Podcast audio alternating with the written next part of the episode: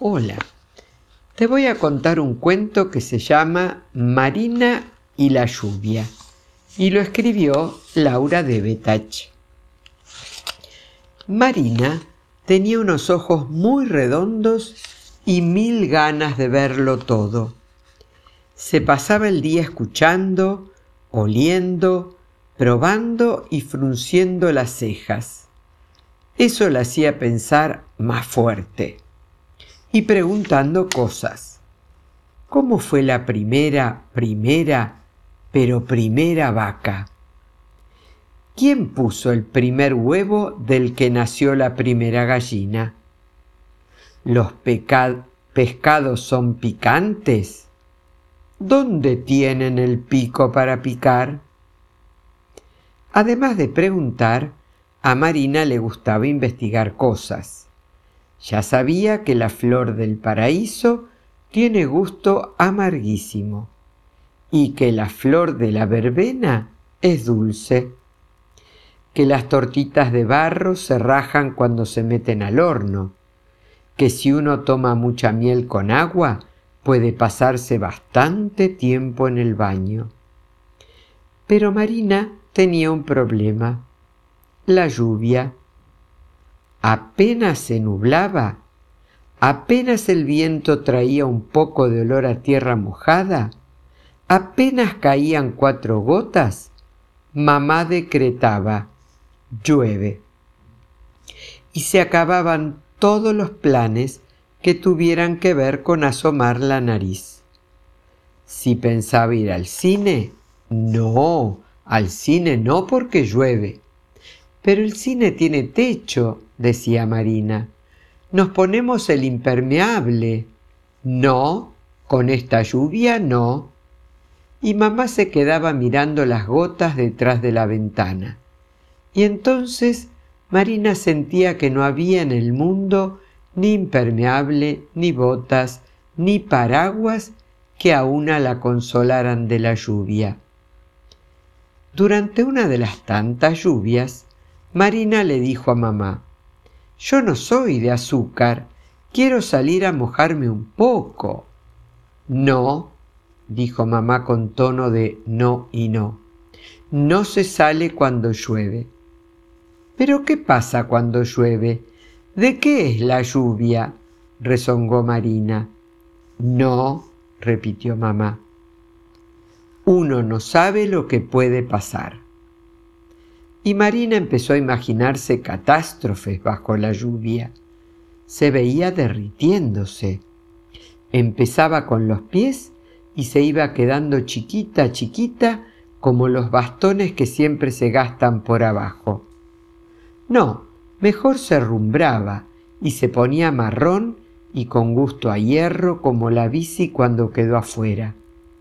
No, Mejor el agua le llevaba su pelo tan lindo y quedaba pelada como un huevo. O empezaba a cambiar de color, a cambiar de color hasta quedarse transparente. Se podía mirar a través de ella como si fuera un vidrio. Después se imaginó chapoteando en la zanja y a mamá chapoteando con ella, y le hacía barcos con una hoja de papel y se le mojaba y hacía otro y se le mojaba y otro doblando hojas de diario. Mamá, ¿nunca te metiste en la zanja como Raúl y los chicos de enfrente? No, Marina, dijo mamá. A mí no me dejaban. Cuando llueve no se sale. Un día llegó la tía Flora y con ella una lluvia de verano de esas que lo lavan todo y dejan las zanjas para llenarlas de barcos. Y quiso hacer tortas fritas, pero no encontraba la harina. Y mamá no estaba. Todo fue perfecto. En un tris, con una gran bolsa de nylon como capa y la plata bien apretada para que no se perdiera, Marina corrió al almacén. Como una ráfaga trajo la harina y volvió a salir corriendo. Tía Flora tenía una extraña sonrisa de día de lluvia. Marina se hundió en la zanja hasta las rodillas. El barro del fondo se le metía entre los dedos de los pies y todo era raro y fresco, impresionante y divertido. La lluvia caía como un río sobre la cara de Marina, se deslizaba por la espalda, se había metido en su boca y Marina le había encontrado un lejano gusto a estrellas.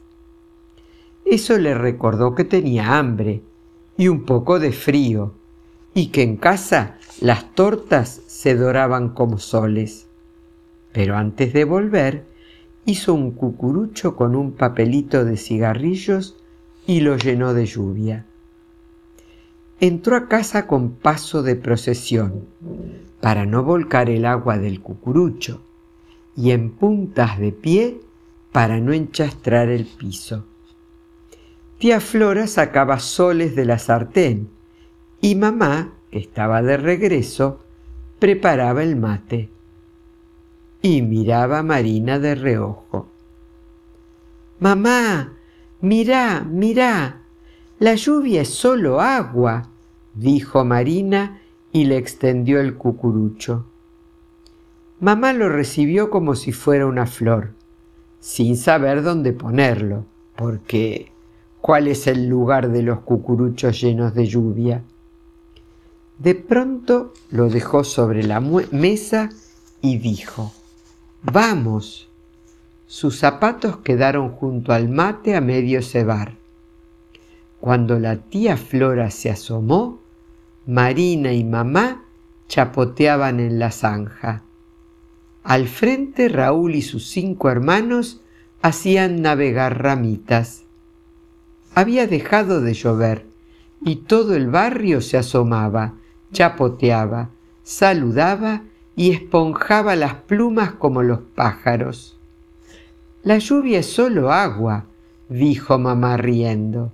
Sí, dijo Marina, hay que publicarlo en todos los diarios. Espero que hayas disfrutado de este cuento. Que tengas un hermoso día. Que Dios te bendiga.